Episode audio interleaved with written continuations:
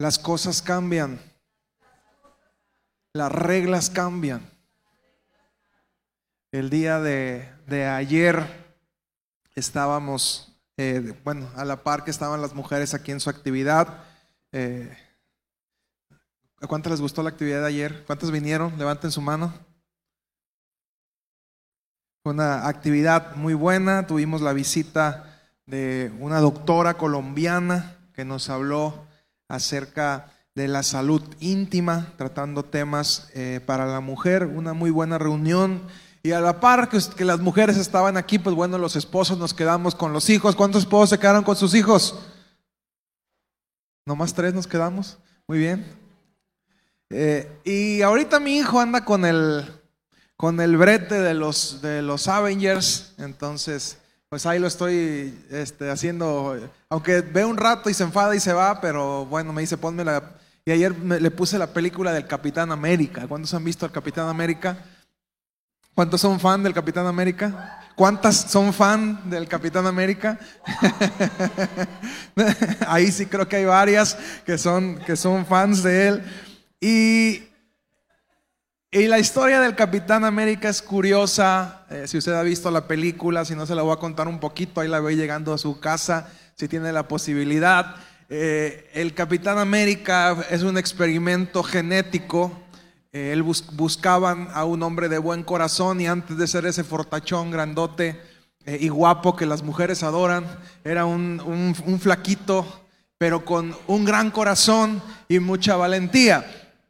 Y eh, el ejército no confiaba en él hasta que él decide eh, hacerse parte del ejército y ganarse el corazón de los soldados. Y entonces comienza a ir a las batallas y, y las reglas cambian en el campo de batalla porque hay un superhombre en ese lugar. Un hombre que no se rige bajo las reglas de la fuerza de un hombre común, sino que tiene unas supercapacidades que le permiten ser más fuerte que, que lo que sucede eh, normalmente con nosotros como seres, como seres humanos.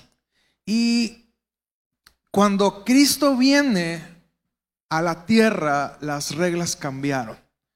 Y si hay un ser humano que realmente fue un superhéroe, que estuvo dispuesto a dar su vida y, creo que muchos de, los superhéroes están inspirados en el sacrificio que Jesús hizo, eh, que fue el dar la vida por las personas que, que amaba. Y cuando Él viene a la tierra, las reglas cambiaron. La forma, la perspectiva de llegar al Padre cambió con la venida de nuestro Señor Jesucristo. Y creo que también en nuestras vidas hay un antes y un después de la llegada de Jesucristo. Cuando Jesús llegó, cambió nuestras prioridades, cambiaron eh, nuestra perspectiva de vida, cambió nuestra forma de distribuir el tiempo también. Y te quisiera hacer esta pregunta y quiero que la reflexiones. Una vez que tú recibes el Evangelio, una vez que tú recibes a Cristo, ya no volvemos a necesitarlo o si lo necesitamos. A ver, vamos a hacer como en el taller de sexualidad. De este lado se ponen los que sí, de este lado se ponen los que no y en medio los que no se han decidido. Ok, levanten su mano los que dicen sí. levanten su mano los que dicen no. Una vez que usted ha recibido a Jesús, ¿usted cree que vuelve a necesitarlo o no vuelve a necesitarlo? Team sí, levanten su mano, Team sí nuevamente. Team no. Team no sé. ¿Se vale también Team no sé? Volver a necesitar el Evangelio. ¿Qué es el Evangelio? Las buenas nuevas de Jesús. Bien. Bueno, bueno, tú eres Team sí, tú eres Team sí. ¿Ok? Unos dicen que sí, algunos pocos dicen que no, otros se abstienen de comentar y otros dicen no sé.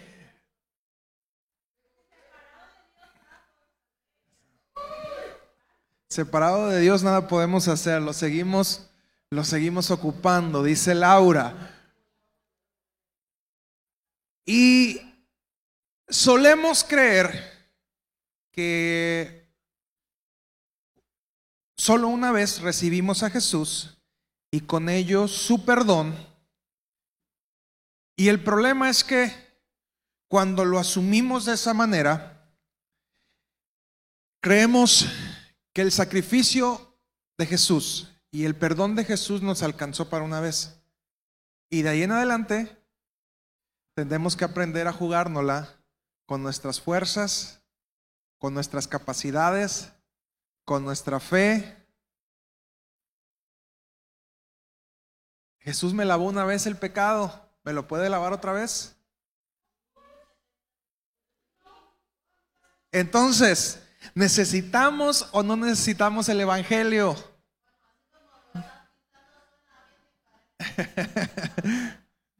Pero es importante que lo podamos checar desde, desde esa perspectiva. Y, y, te haría esta pregunta, entonces, ¿cada cuándo necesitamos a Jesús? Diario. Cuando tú recibiste a Jesús, ¿Te diste cuenta que tu vida estaba llena de pecado? Recibes a Jesús y hay un cambio en tu vida. Después de eso, ¿ya no pecaste? Amén. Bien orgullosos todos. Sí, ¿cómo no? claro que sí, pastor. todos los días, todos los días y con gusto, dice.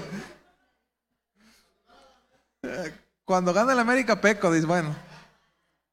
Entonces, ¿cada cuándo necesitamos a Jesús? Todos los días. Y sabes, la iglesia ha caído en este asunto de creer que no necesitamos a Dios, no necesitamos a Jesús, no necesitamos mirar a la cruz más que una sola vez. Cuando mirar a la cruz tendría que convertirse en un ejercicio de todos los días. Porque sabe, si bien vamos creciendo usted y yo, somos personas con debilidades, somos personas con problemas todos los días y todos los días tendríamos que correr nuevamente a la presencia del Señor, a reconocerle como nuestro Señor y Salvador. Ay, pero yo, ya lo hice hace 20 años, yo ya reconocí a Jesús como mi Señor y Salvador. ¿Y, y te vas a morir si lo reconoces otra vez o qué?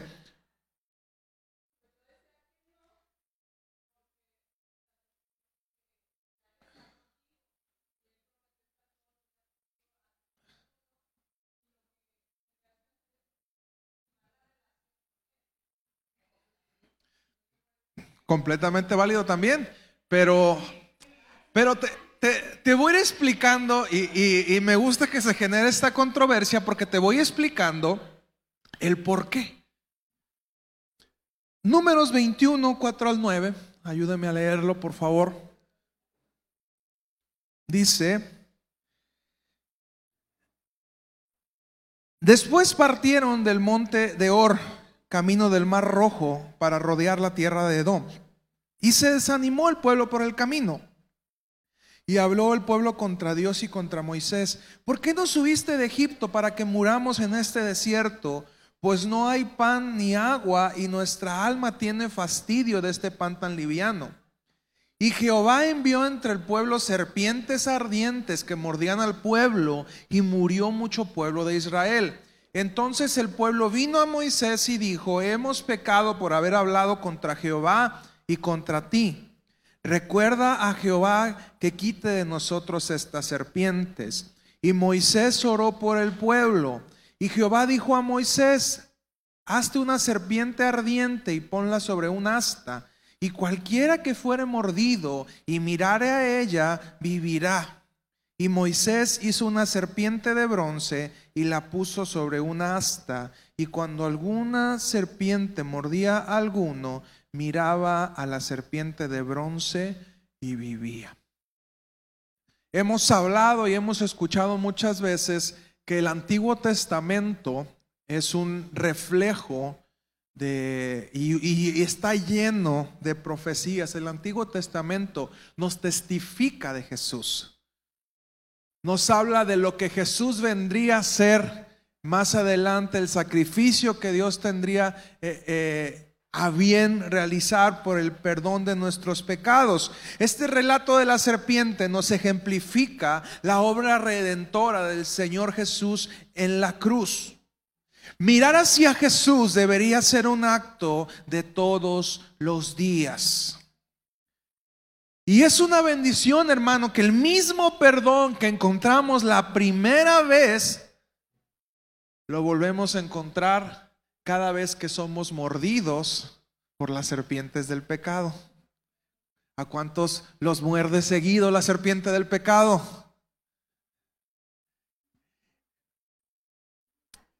ya se quedaron, nomás me echan sonrisa todos, ¿eh? Una iglesia que olvida la obra redentora de Jesús, una iglesia que olvida mirar a la cruz, olvida que es una necesidad trabajar en dar a conocer a más personas el amor de Jesús. Porque como te decía, caemos en esta situación donde creemos Dios ya nos salvó una vez, Dios se encargó de salvarme un día, pero de aquí en adelante me la tengo que ganar. Y este es el gran asunto de la iglesia.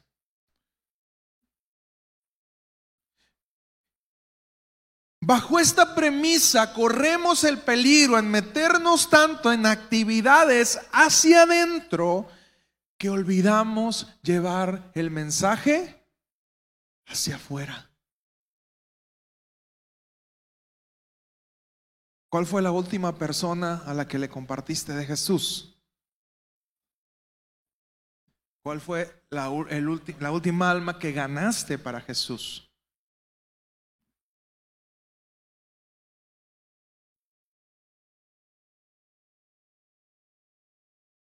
Y esto es consecuencia de que nos olvidamos de lo que Jesús hizo una vez por nosotros y de lo que Jesús sigue haciendo todos los días, perdonando nuestros pecados.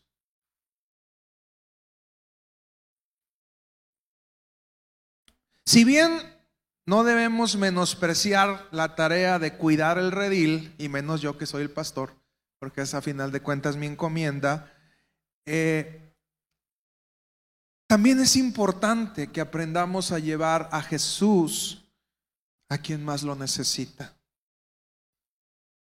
Y Nayarit es una tierra muy evangelizada. Seguramente, eh, a menos que sean niños, pero usted eh, eh, no, no podrá encontrar a alguien a quien no haya recibido o a quien no haya escuchado alguna vez de Jesús. Porque se habla de Jesús no solamente nosotros como cristianos, lo los católicos, eh, los testigos de Jehová incluso a su manera lo mencionan, los mormones, muchas de las religiones que están aquí en nuestro estado hablan acerca de Jesús y el asunto no es qué tanto eh, conocemos de Jesús, sino qué tanto conocemos a Jesús. Nuestra diferencia si algún día te lo llegan a preguntar, porque a mí me lo han hecho, ¿cuál es la diferencia entre ti y los demás? Es que para nosotros lo más importante no es lo que podamos saber de, sino lo que podamos conocer a Jesús. Si no hay una relación, lo demás es solamente conocimiento. Juan 8, 1 al 7, por favor, el Evangelio de Juan.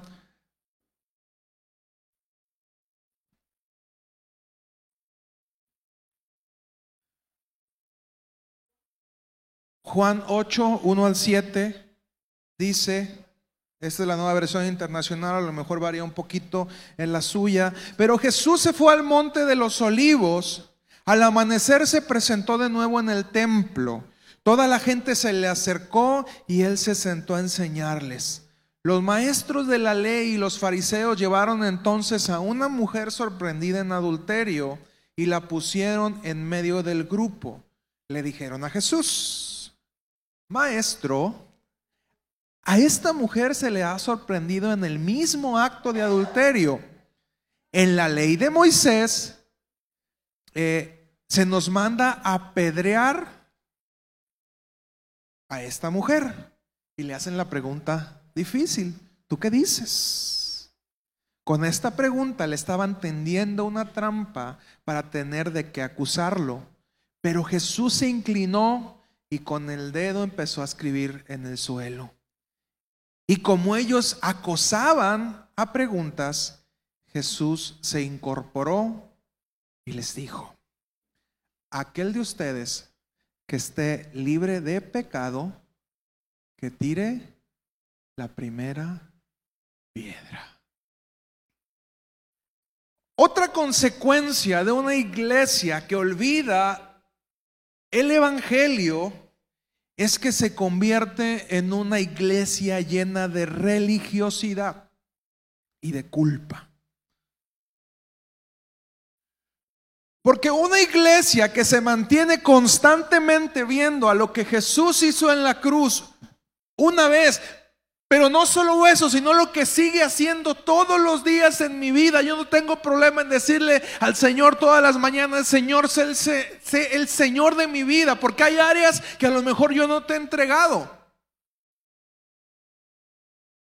Señor, te reconozco como mi Señor y Salvador. Y una iglesia que olvida esa parte de acercarse todos los días a buscar gracia se vuelve una iglesia religiosa. Una iglesia que juzga al otro. Porque voltear a ver a Jesús es voltear a ver una gracia que no merecemos. Y una persona que cree que solamente una vez Jesús lo salvó, comienza a vivir una vida de reglas, a juzgarse por reglas, a medir a los otros por reglas y a fingir que Él está bajo las reglas.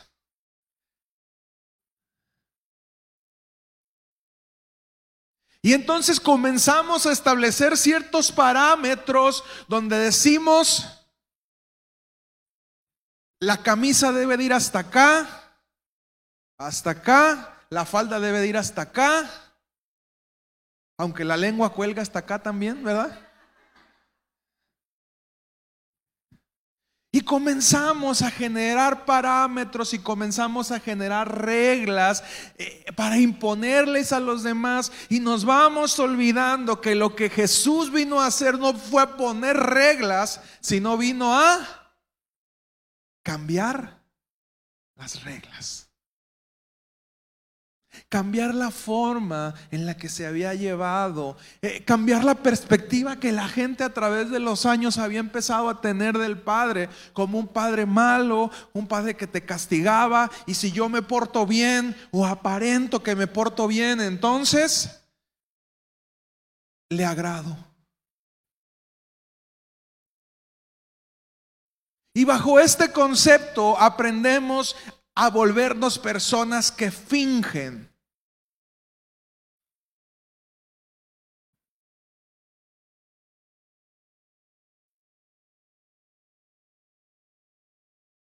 Y creemos que engañamos a los demás. Yo les comento, he escuchado tantas cosas que ya no me admira.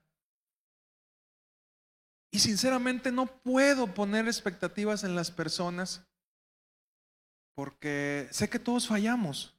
Y comienzo por por mí, todos tenemos errores, entonces no podemos empezar a, poner ciertas reglas o ciertas formas de pensar. Y, y, sabes qué es lo más curioso, que cuando nosotros ponemos reglas a los demás, también las ponemos para nosotros mismos. Cuando nosotros culpamos a los demás, también nos estamos culpando a nosotros mismos. Cuando nosotros queremos juicio para los demás, también nos juzgamos a nosotros. Y no hay una persona más infeliz que aquella que vive juzgándose todo el tiempo.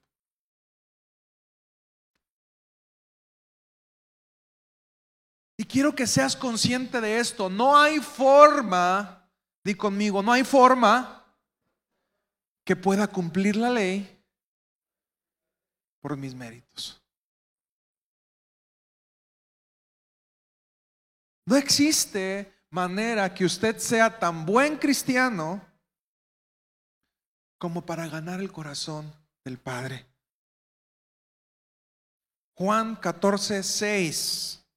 Y este quiero que se lo aprenda, lo vamos a repetir como los niños. Juan 14, 6. Jesús le dijo, yo soy el camino y la verdad y la vida. Nadie viene al Padre sino por mí. A ver, dígamelo usted.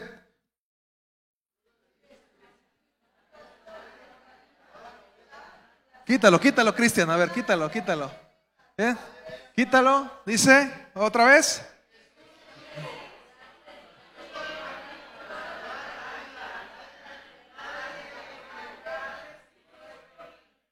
Y me encanta esta separación porque dice, yo soy el camino,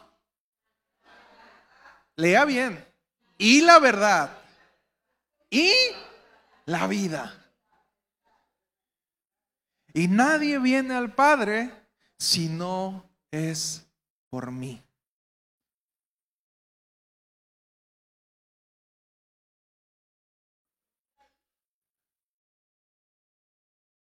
Y luego nos, nos ponemos así bien, bien, este, bien juiciosos, dijera, dijera Cata. Allá en Colombia así se dice, muy reflexivos así. Eh, y decimos, es que no sé si esa persona realmente requiera eh, un juicio, porque lo que está haciendo no está bien, o, o requiera gracia. Y luego creemos que nosotros somos los encargados de traer el juicio a la gente. Y no es así. Si se va a equivocar, equivóquese dando gracia,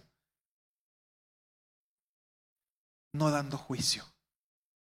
Si se va a equivocar, equivóquese amando a la gente, no juzgándola. ¿Usted necesita a Jesús? todos los días. No hay forma que usted pueda llegar al Padre que no sea a través del único camino que se llama Jesús.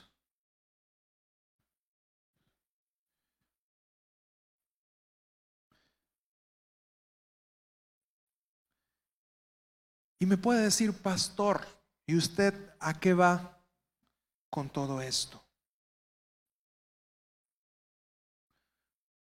¿Cuántos de aquí se sienten culpables por algo? Levanten su mano, sinceramente. ¿Cuántos de aquí están enojados con alguien? Levanten su mano. Uy, aquí puro santo en esta iglesia, Dios mío. Perdóname, Padre. Sé propicio a mi pecador por mi culpa, por mi culpa, por mi gran culpa. Soy un pastor miserable en medio de una iglesia perfecta. Molestos con una persona.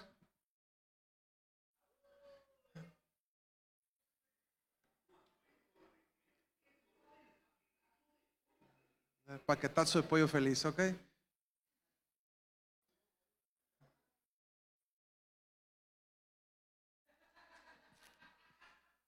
¿Y a qué voy con esto? Si usted está batallando con falta de perdón,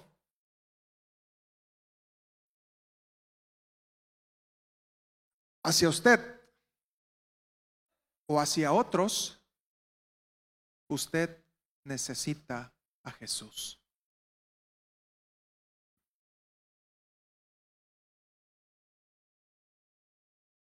Es que ya Jesús yo lo recibí una vez y parece, hermano.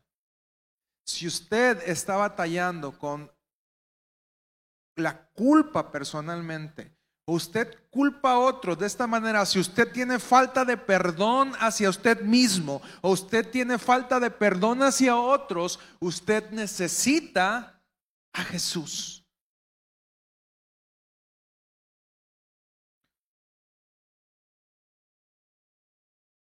Cuando usted cree que hizo algo tan malo, porque si usted se culpa es porque cree que hizo algo tan malo que el amor de Jesús no le alcanza, entonces usted está menospreciando el sacrificio de Jesús por usted. Y cuando usted culpa a otros, también está menospreciando el sacrificio que Jesús hizo por usted, porque el mismo sacrificio que Jesús hizo por usted, lo hizo por la otra persona. Y nos aprendimos el Padre Nuestro y lo rezamos. Coronel del Padre Nuestro que estás en los cielos, santificado sea tu nombre, venga a nosotros tu reino, hágase tu voluntad, cielo como en la tierra. Y luego llegamos a la parte de, y perdona nuestras ofensas como nosotros perdonamos a los que nos ofenden. Y ahí es donde la puerca torció el rabo. Es más, más factible así como dice Tino. Y perdona nuestras ofensas como nosotros no perdonamos a los que nos ofenden. Ahí cambiamos el sentido de la palabra.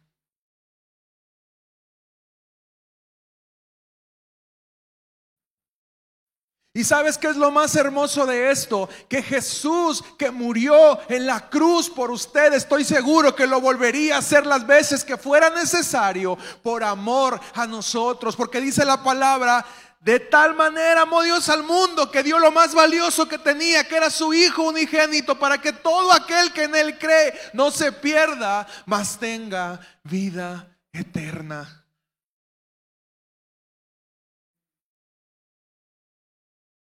¿Y esto nos da licencia para pecar? No. A final de cuentas, eh, si bien el perdón está, las consecuencias del pecado suceden. Entonces, eh, Dios pone en el mismo lugar al mentiroso, al chismoso, al asesino, y al que usted me ponga pecado es pecado, pero cada quien vivirá las consecuencias del, del pecado que tome, del pecado que le apetezca. Y el día de ayer estaban aquí las mujeres y se les compartía acerca de los peligros en cuanto a la salud íntima, muy explícita, me dice eh, un, eh, eh, un, pastor que vino ayer, el pastor mayoral, me dice, cuando, llegué a la casa mi esposa me mandó a, bañarme, dice. Porque ya tenemos que estar todos los hombres limpios para... Este, le digo, no, a mí mi, esposa me mandó a que me quitara los calzones, que porque los calzones este, hacen la, la humedad y que, y que ahí se generan hongos y que no sé qué, entonces pues uno tiene que andar libre. Así nos dijo la doctora, dijo. Entonces, escape libre, tiene que andar uno.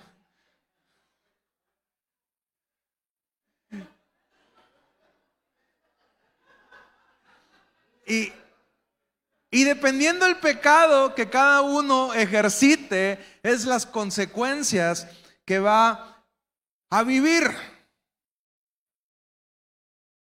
Pero créame, usted y yo necesitamos a Jesús.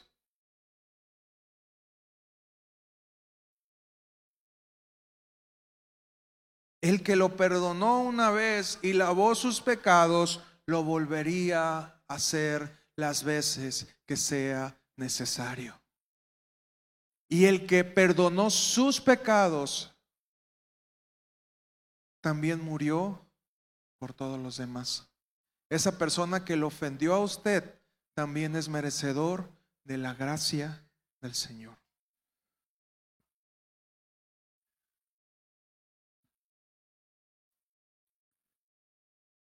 Y lo que el Señor ponía en mi corazón es, necesito que mi iglesia sea libre. Y tú me puedes decir, ¿yo soy libre? Mira, como decían los judíos, andamos libremente por la tierra, pero la libertad a la cual Dios se refería es una libertad en el corazón.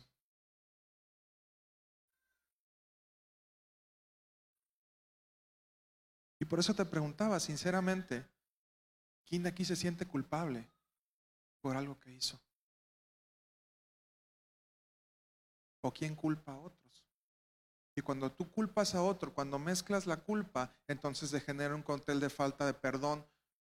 Con la falta de perdón viene el odio, el rencor y con ello la amargura. Y qué difícil es tratar con una persona amargada. Pero no fue de la noche a la mañana, que es, que es la amargura. un montón de rencores que hemos venido cargando.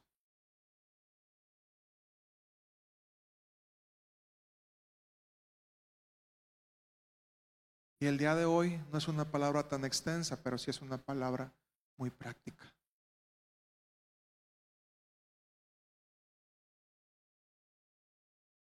Y quiero que te pongas de pie si, si tú tienes un asunto de falta de perdón que tratar en tu vida. Y que pases para acá, para enfrente, que seas valiente. Hugo nos fintió nomás. Qué, qué- valiente es Hugo, dije, ya viene, atendió el llamado.